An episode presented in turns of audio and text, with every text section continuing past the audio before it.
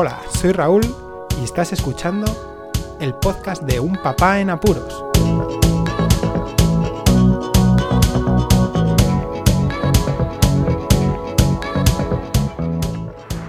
Hola, pues escuchas. Bueno, ha llegado el momento de explicar cómo hago el podcast con apuros. No voy a explicar desde el principio cómo he hecho el podcast. Para eso dejo los cursos de podcasting que pondré enlazados en la nota del audio y que es más que recomendable si queréis empezar en esto del podcasting. Sin embargo, lo que sí que voy a explicaros es cómo lo hago normalmente, cómo grabo el podcast y cómo lo distribuyo de forma general. Bueno, el primer paso es no olvidarme el micrófono. es algo que es muy importante. Grabar el podcast sin un micrófono en condiciones sería una catástrofe, más aún como lo grabo yo. Yo lo grabo la gran mayoría de las veces en movilidad. Bueno, la gran mayoría no, todas las veces. Lo que pasa es que alguna vez sí que lo he grabado en casa, pero todas las veces los grabo haciendo algo. Entonces necesito un micrófono, que en mi caso es un Rode SmartLab Plus, SmartLab más o Plus, como mejor eh, lo querráis pronunciar. Y este micrófono de Rode, pues lo compré en Amazon por una oferta que enlazó Miguel Espada, Mespaznar, en Twitter, responsable de la red de podcast por momentos, y que pues lo enlazó en el chat de Telegram de Asespod, que también pondré en las notas del audio el enlace, un chat que es recomendable porque ni hay mucho movimiento, pero cuando se dice algo, pues se dice con mucha intención. Y en ese caso fue que enlazó una oferta de más del 50%. El micrófono suele valer unos 44 euros, 45. Y pues el año pasado, en verano, rebajaron el micrófono, que es de tipo solapa, a 20 euros. Entonces eh, yo siempre he querido tener un micrófono para hacer alguna entrevista en algún momento, en otros proyectos y también pues para los, eh, las videollamadas, que en muchas ocasiones pues, se oye muchísimo mejor cuando se tiene un micrófono dedicado que cuando se utiliza pues, eh, los auriculares convencionales que pueden golpear el micrófono, que suelen llevar colgando en algún lado y se oyen ruidos. En este caso no, este se queda con una pinza y no se mueve. Tiene además una espuma para quitar el mínimo viento. No me ha hecho falta comprar esa otra que es eh, un cortavientos tipo como cola de conejo. No, no me ha hecho falta. Bueno, que me enrollo. Cuando salgo de casa, o momentos antes, ya sea en casa o en el coche o donde grabe, dedico unos 5 o 10 minutos, dependiendo de lo que quiera decir y la duración de que quiera eh, tener el episodio en pensar sobre lo que voy a hablar. No he hecho por ahora ningún programa que no lo haya hecho de cabeza. Un poco así, pero no sé, quiero que sea lo más natural posible y tampoco trato muchos temas complicados y los que he tratado a lo mejor con algunos pasos, como por ejemplo aquel de, de los papeles burocráticos para a la llegada, a la hora de, ser padre, ¿no? Pues es que los hice yo todos y era como recordarlos solamente. Entonces dedico pues eso, 5 o 10 minutos antes de empezar a grabar en pensar sobre lo que voy a decir. Me coloco el micrófono y lo conecto, porque es un micrófono que va con conexión mini jack, lo conecto al mini jack de mi iPhone y utilizo la aplicación Backpack Studio para grabar. ¿Por qué utilizo esta aplicación?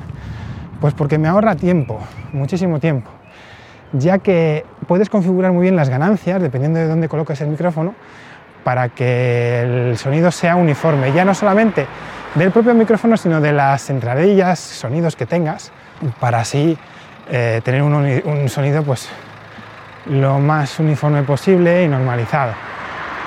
Es una cosa curiosa.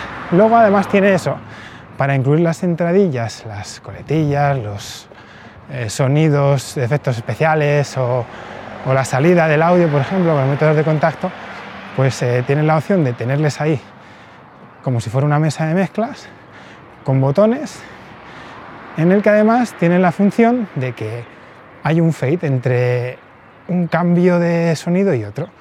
Yo meto la entradilla y cuando voy a hablar y doy al micrófono, pues se baja el volumen de la entradilla y se sube el mío progresivamente para que quede mejor.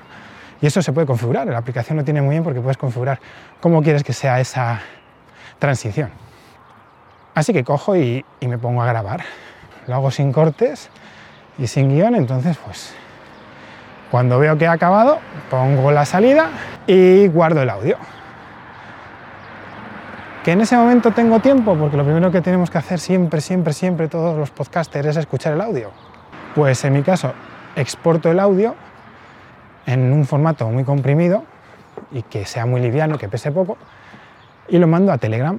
En Telegram lo escucho, voy a ver cómo ha quedado. Si, como son audios cortos, pues si puedo y ha salido mal, lo repito y ya está. Pero vamos, que intento repetir los mínimos y sobre todo ese mismo día. Porque ya cambiar el tema a lo mejor, no sé, que no sea, no sea pesado, que no me, me, ocasione apuros ni me agobie, que es algo bonito, divertido. Y no quiero que, que sea un agobio, me ha ocurrido a veces con los blogs, con las páginas web, que los posts han sido a veces un engorro. Así que lo escucho y si me ha gustado, pues ya está. Lo dejo así para cuando llegue a casa. ¿Por qué cuando llegue a casa? Porque lo que hago es exportarlo a formato WAP, que mantiene la máxima calidad posible que me da esta aplicación. Este formato pesa mucho, son bastantes megas, aunque sean audios cortos, y por eso espero a casa, para no gastar datos de la calle. Lo exporto, me da la opción, el programa donde quiera. Entonces, como estoy trabajando en iOS, y tengo un Mac, iCloud va muy bien para esto y es muy eficiente. Después, ese audio lo traslado a GarageBand para editarlo. Dependiendo de lo que haya sucedido, a lo mejor notéis algún que otro corte, pero no es que yo haya cortado mientras haya estado hablando, sino pues que he preferido quitar algún sonido, alguna parte que se oía muy mal por, por el ruido ambiente sobre todo. En GarageBand lo que hago es exportarlo cuando acabo, lo exporto a iTunes pero en un formato sin comprimir, que es .aiff. Bueno, cuando llega ya a iTunes, que se abre automáticamente, todo es muy rápido. ¿eh? Lo que hago ahí en ese archivo, en ese audio AIF, es editar los metadatos. Los metadatos pues, son todas las etiquetas, como es el título del audio, el autor, el género del año, cosas así, para que quien se baje el MP3 después, pues que tenga toda la información si es que no tiene un gestor de podcast o, no utiliza plataformas y lo que hace es bajarse automáticamente el archivo. Bueno, pues que tenga toda la información también ahí incluida. La ilustración también, tengo que meter siempre una carátula que varía dependiendo si es un programa normal o es una píldora. Lo siguiente que hago es en el mismo iTunes, cuando he acabado de editar estas cosas, es convertirlo en MP3. Es una opción muy rápida que tiene el programa y rápidamente tengo el archivo en MP3 y ese es el archivo que subo a la página web. Siguiente paso, la subida a la página web. En mi página web pues tengo ya todo configurado pues para poner cada episodio y cada entrada que incluye el audio, es como casi una plantilla que tengo preparada en el que introduzco los datos nuevos y añado el audio, lo subo, añado el enlace y seguido programo la publicación, porque muchas veces he grabado un día y luego lo publico otro día. Siempre los lunes va a haber un programa, entonces sé que ese día tiene que haber al menos un episodio. Y ya está, Así es como lo hago, porque después de publicarlo en la web lo que sucede es que tengo todo configurado para que se distribuya por las diferentes plataformas de podcasting. Eso sí, me encargo siempre que los capítulos sean menos de 15 minutos, porque es un periodo de tiempo en el que se suele mantener la atención y se escucha muy fácil. Lo sé porque lo padezco y muchas veces prefiero escuchar audios cortos, dependiendo de dónde vaya, que a lo mejor audios más largos que los dejo para otras ocasiones o a lo mejor para un paseo que esté más tranquilo. pero sí que he visto y he comprobado que me gustan el formato este corto y bueno, que tenga menos de 15 minutos me viene bien y creo que igual a la gente pues eh, le puede ser más fácil escucharlo. Aparte además que casualidades de la vida, yo como siempre estoy a favor de distribuirlo por todas las plataformas que sean posible y una de ellas es YouTube. Hay muchos que no quieren distribuirlo por YouTube, pero yo utilizo esa plataforma también. ¿Y qué pasa? Que el modo de configuración automática que tengo provoca que los audios, si pasan más de 15 minutos, el vídeo generado a YouTube se corta. Y bueno, pues mira, un hándicap más que me obliga casi a que siempre sean menos de 15 minutos, exceptuando algún especial, como habréis podido escuchar, que son grabaciones con mi hijo que bueno, merecen la pena, que se corten y me da igual, que duren 22 minutos, 23 minutos, 24 minutos. En resumen, 10 minutos antes de empezar a grabar, pienso el tema, me voy poniendo el micro, abro la aplicación, conecto, grabo, exporto, lo escucho, llego a casa, lo exporto en un formato de mayor calidad. Cuando puedo, lo edito en GarageBand, edito los metadatos, convierto en MP3 y lo subo a la página web. Esos son todos los pasos que puede constar la publicación de cualquiera de los podcasts. Bueno, espero que os haya gustado. Como veis, bueno, si se tienen las ideas claras, no son tantos apuros al fin y al cabo. Y nada más. Muchísimas gracias por escucharme. Un saludo. Hasta luego. Podéis contactar con un papá en apuros mediante el correo electrónico abierto las 24 horas del día, unpapaenapuros@rauldelapuente.com. También podéis seguir las cuentas de Twitter y Facebook oficiales, arroba unpapaenapuros.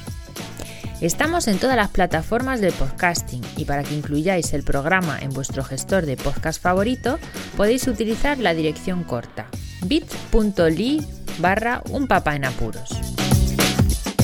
Para que no os preocupéis, toda la información sobre el podcast se encuentra en unpapanapuros.rauldelapuente.com y también en las notas de cada episodio. Por cierto, no os olvidéis de dejar una reseña en iTunes, dar un me gusta en iBox y compartir cada episodio en las redes sociales. Así nuestro podcast será más visible y llegará a más gente. Muchas gracias, Poz Escuchas.